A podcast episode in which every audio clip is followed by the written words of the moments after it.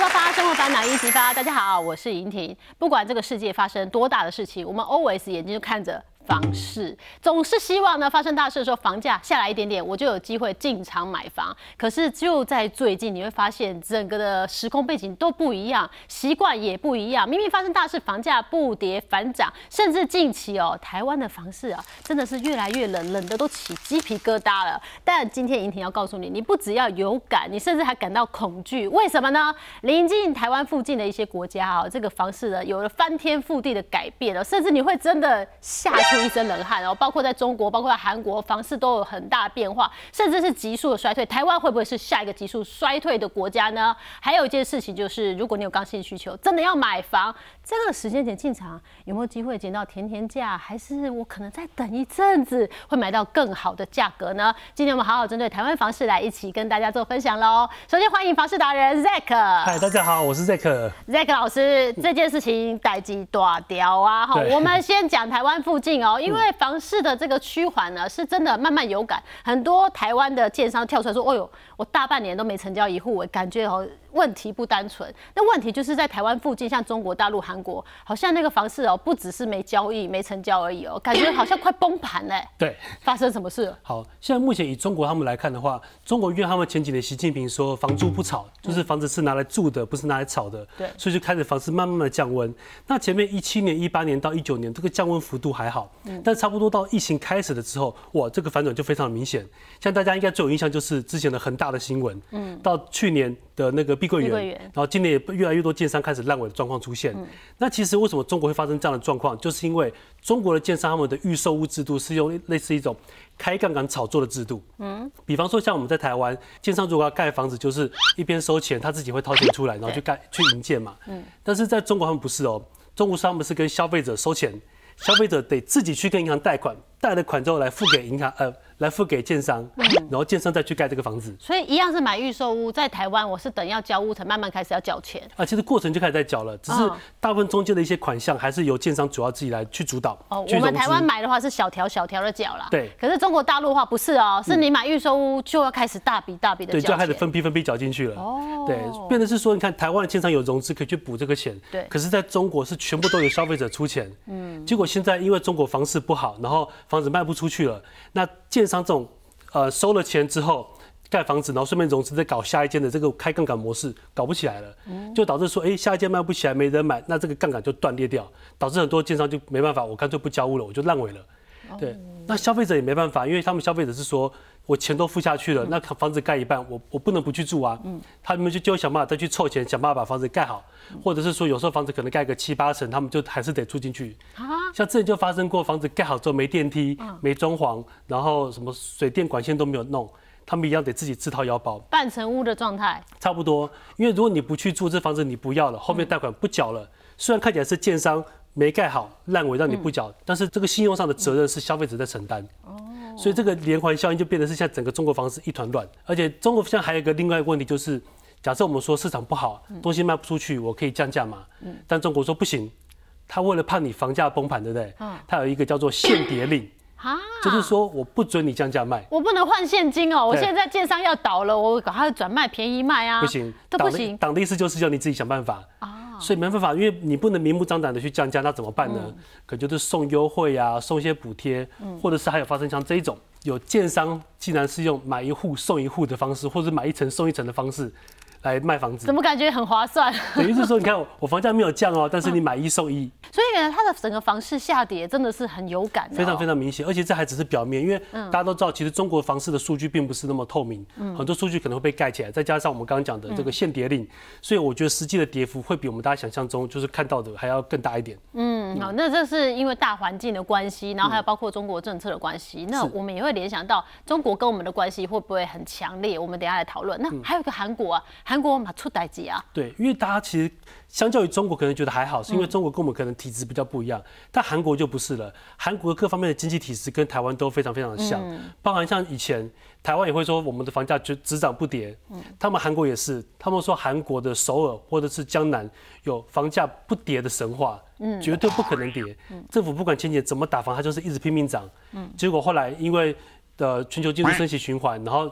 韩国开始把利率拉高去打通膨，拉到差不多三趴到最近三点五趴，房市马上就掉下去。嗯，像首尔平均跌幅大概是两成到三成，有一些高总价的房子哦，甚至跌幅到了四成。这很严重哎，对，等于高级住宅打了六折的房价，这很夸张哎，差很多。那到四成的话，以前你这个完全觉得一辈子不可能买得起的，打了六折之后，那个房价是差非常非常多。对，可是买方也会担心说，哇，现在一年就打六折，会不会明年再打六折？哇，差很多，又会更害怕。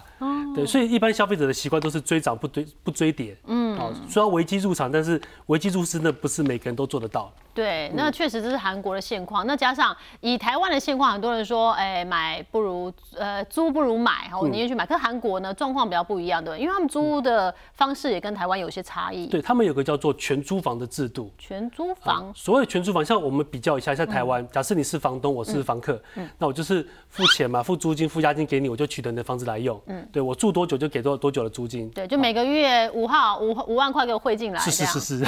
对，但是韩国不是，韩国是我要给你租一个房子呢，假设这个房子一千万，对，我就拿大概五百万到六百万给你，哈，放在你那边，一次要缴这么多？对，但是呢，我可能给你打了这一年两年的租约，我都不用付房租，嗯，时间到你五六百万要全部退还给我，这个叫全租房的制度。哦，有点像使用权呢。对，有点像我把你把房子压在我这边，我钱借给你。嗯，对，那因为过去的房韩国的房市就是一直涨嘛，对，所以房东拿了这些钱之后呢，他就再去买下一间房子，买了之后又涨。然后再出租，出租就拿了现金，再去做下一间，他就一直不这样这样重复，像开杠杆一样。嗯，结果现在就是因为房市反转了，然后利息拉了这么高，房价涨不起来了。嗯，一涨不起来，没人买，那房东卖不掉怎么办？哇，他就只能赔售。是，那一赔售，他可能钱也不够，因为他是开杠杆的。是，所以导致他原本跟租客收的这个租金，他现在也没有钱还给租客了。然后房东就跑了。哇，问题真的大条了。对，那最惨的其实是租客。因为房子还不是他的，对，他的押金也都被房东拿走了，什么都没有，所以前几个月就常常发生说一些年轻人，他房子付了租金，付了那个全租房的房租，结果因为拿不到钱就自杀了。我们现在看临近台湾、中国啊、韩国都有类似的状况。那升息这件事是全世界每个人都要受的事情。对，台湾也无法幸免。可是，一样有升息，可是台湾好像房价的这个跌幅上面没有那么的明显哦。是，为什么台湾可以这么厉害？其实我可以讲一个最简单的结论，就是。为什么台湾最近这一年房市跌的房价跌的这么少？嗯，就是我们升息升太少了。嗯，比方说像我们刚刚看韩国，嗯，韩国的利率就从可能一趴多拉到三点五趴、三点六趴，很重。对，那美国也是，美国去年就拉到六，最近快要八趴了。哇！然后像澳洲、加拿大，甚至像瑞典，嗯，每个国家房价的跌幅，因为呃，因为升息升的高，对，房价跌幅都是八趴、九趴，甚至十趴以上。嗯，像瑞典最近还听说可能会有泡沫化的风险。哦对，所以只要你升息升的够大，那你房价是势必一定会压下来。嗯，可是我们伟大的台湾现在只有升了四次，加起来只有三码，才零点七五趴。对，就是我们的房贷利率大概压在二，对，差不多二上下。对，所以放眼全球，台湾的利率还是非常非常低的水平。嗯，这就导致很多的屋主可以撑。嗯，就是我想卖房子，可是我现在没有压力。对，因为利息很低嘛，我就继续撑，反正撑得下去就好。嗯，那买方会觉得说，既然房市在萎缩，房市在冷，那我就不急着现在买。就导致现在买方想买的买不到，想卖的卖不掉。嗯，想卖的也不甘愿现在卖呀。对，因为觉得景气不好，我现在干嘛卖？对，尤其是最近三年买的，因为最近三年买的都算是取得在比较高点，很容易就买个房子，可能付个中介费，付个什么税，他就赔钱了。嗯，那是这个时间点，我也觉得蛮算是诡异的哦。因为以前可能发生一点大事，你就预期说台湾房市应该会有一些反应嘛，像 SARS 的时候房价就大跌。对，那我们事后就想说啊，如果又发生一次 SARS，我一定要进场买房，告诉自己。那后来 COVID 的时候，哎，反而房价涨起来了。对，就是说大家好像这个对于事件的处理的应应的态度也不太一样。我们可以看到这个表哈。虽然建商一直在节目上或者在新闻上讲说，房价不可能跌，我们的成本这么高，原物料一直涨，好，我们一定会一直涨价，房价不可能跌。嗯，但建商嘴巴这么讲，身体倒是挺诚实的。他们今年的第一季、第二季的土地购买的金额大幅的萎缩，我们可以看到跟过去几年相比，掉的非常非常多。这前面几年都还有高峰哎，现在整个是缩到小小一块。对，这代表什么意思？这代表知道建商也知道说未来的房市一定不好，我现在买可能就叼住了，那我就不要买。好，所以开始建商就开始尽量不推案，或是维持一个比较低的推案模式，去降低他们的成本，也减减轻他们的风险。对这个呃，真的你会感觉到房市是冷飕飕的哦，不是我们只是讲哦，生活上身体力行都有感觉。就像前一阵子是呃疫情的时候，我们要看房，这个房仲是挺忙的，还约不到呢。那最近开始嘘寒问暖，简讯也来了，为什么？因为现在成交数越来越少，不只是新成屋哦，很多中古屋可能大家也先观望了，因为政府的打房政策好像看起来有点效果，不是吗？对，现在的成交量真的少很多。大家可以看一下，这是这一年多的成交量哈。其实我们在二零二一那几年，就是房子的总年度成交量大概都还有个三十四万户，去年也大概还有个三十一万，但今年普遍专家都认为差不多会落在二十七八万左右。其实整体的房市交易量萎缩的非常严重，而且这七十八万呃就是呃，而且这二十七八万里面还有不少可能是像是继承啊、赠与啊，或是预售屋的交屋，所以相比下来，中国屋的市场其实更冷。但是政府持续有在打房，那前一阵子有那个新清安的补助嘛，是不是又让打房又退回原点呢？因为其实有补助啊，对，然后它也可以拖个几年嘛。没错，其实新清安房贷它算是一个利多的刺激政策，嗯，否则像去年那时候台湾刚开始升息，美国开始升息的时候，过去这一年其实房市都不好，尤其是住宅的部分。像台南市的估价师工会，他们去统计纯住宅的实价登录，基本上全台的房价都在跌。哦，可能有些地方跌的少两三趴，多的可能有十趴左右，不一定要看地方。嗯，但是这个跌幅到了今年的五六月之后就停了，就是因为政府开始有这个刺激政策。对。那因为新签房贷会让很多人就是房贷利率变得比较便宜，他更有本钱可以去买房，所以本来很多买不起的人，他突然觉得，哎，利息这么低，不借白不借，不然我就去买。所以买气又回来了，嗯，所以看到第三季的房价跟交易量又开始回温了一些，嗯，因为我们刚刚看那张图表冷清清啊，冷到你都会打哆嗦，会害怕，对，所以政府也稍微刺激一下，但不是说你有新清安政策的补助就可以安心哦，因为它也是有年限嘛，对不对？其实大家都忽略，都以为说哇，新清安的利率这么低，稳妥妥了，对，但你没有想过说你你新清安房贷至少三十年到四十年，它补贴。只有三年啊，只有三年哦，至少补个十年吧。对，他走前面三年大概平均是差不多一点五一趴左右，但是等到第四年开始你要开始缴本金的，它利率就回到二点一。其实二点一趴可能比一般普普通的银行利率还再高一点。是。对，更别说如果之后升息的压力又来了，如果这个利率达到二点三、二点四，那这些。当初买新清安的人，他们身上现金比较不够的人，就很有可能在三四年之后遇到赔售的问题。哦，所以现在这个时间点真的是有点诡异的哈，想买房人真的是买不到房。是。那你感觉好像政府有帮你做一些补贴，好像那补贴你也要评估一下。对。因为第四年开始立的错雷蛋啊。是，而且还交本金的。哎呀，那是很可怕的一件事哦。所以啦，我们就帮我们所有的小资朋友，或者很努力在赚钱、存钱要买房的朋友呢，做一个小小的总整理哦。到底现在适不适合买房哦？我们跟大家分享一下，那到底什么时候？会比较适合进场呢？好，我们可能很难看到说台湾这样的经济体制，房价会大幅下跌，像韩国这样，因为台湾央行是倾向不升息，因为央行要获利，对，啊，他们要靠利差去获利，对，好，但是我们消费者怎么样可以尽量买的价钱比较软一点，价格比较好谈，而且中介比较好帮你杀。其实我觉得最重要是保持耐心，因为在空头市场买房还能赚钱的永远是少数人。嗯，那怎么样赚钱呢？你一定要上找到一个价钱比较软，甚至是急售的屋主。嗯，那因为现在前两年大家还可以撑嘛，利息这么低。可是再过两年、三年后，尤其是二零二五、二零二六以后，很多屋主可能经过这几年的这个磨，被市场磨，对，磨到就觉得算了，我便宜一点好了。嗯，我把这个钱拿回来，拿去做点其他的投资，说不定可以赚更多。嗯，所以两到三年之后，我觉得价钱会比较软。哦，所以如果想买天天价的话，你建议我这两三年的时间等待，要有耐心。是，没错。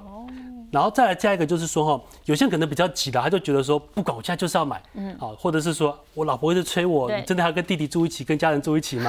逼婚，逼婚。对，逼婚。好，那为了逼婚怎么办？嗯，你主观上有这个需求，你要买房，嗯，那我们可以看明年，嗯，好像明年的话，我们要注意，就是第一个，你要避开所谓的。嗯，联准会降息这个阶段，嗯，因为联准会降息的时候，市场信心会回来，对，因为大家讲联准会降息讲了很久，期待很久，对，但目前到今天还是看不出什么机会，嗯，所以只要他宣布降息的时候，一定是全球的信心都回来，对。这个时候一定会有一堆买方疯狂涌入房市，热钱来了，对，热钱来了，然后信心回温了，大家都涌进去了。嗯，这时候身为买方的你就不要进，不要一窝蜂的挤进去，不要跟他挤在一起。对，人多的地方不要去。嗯，对。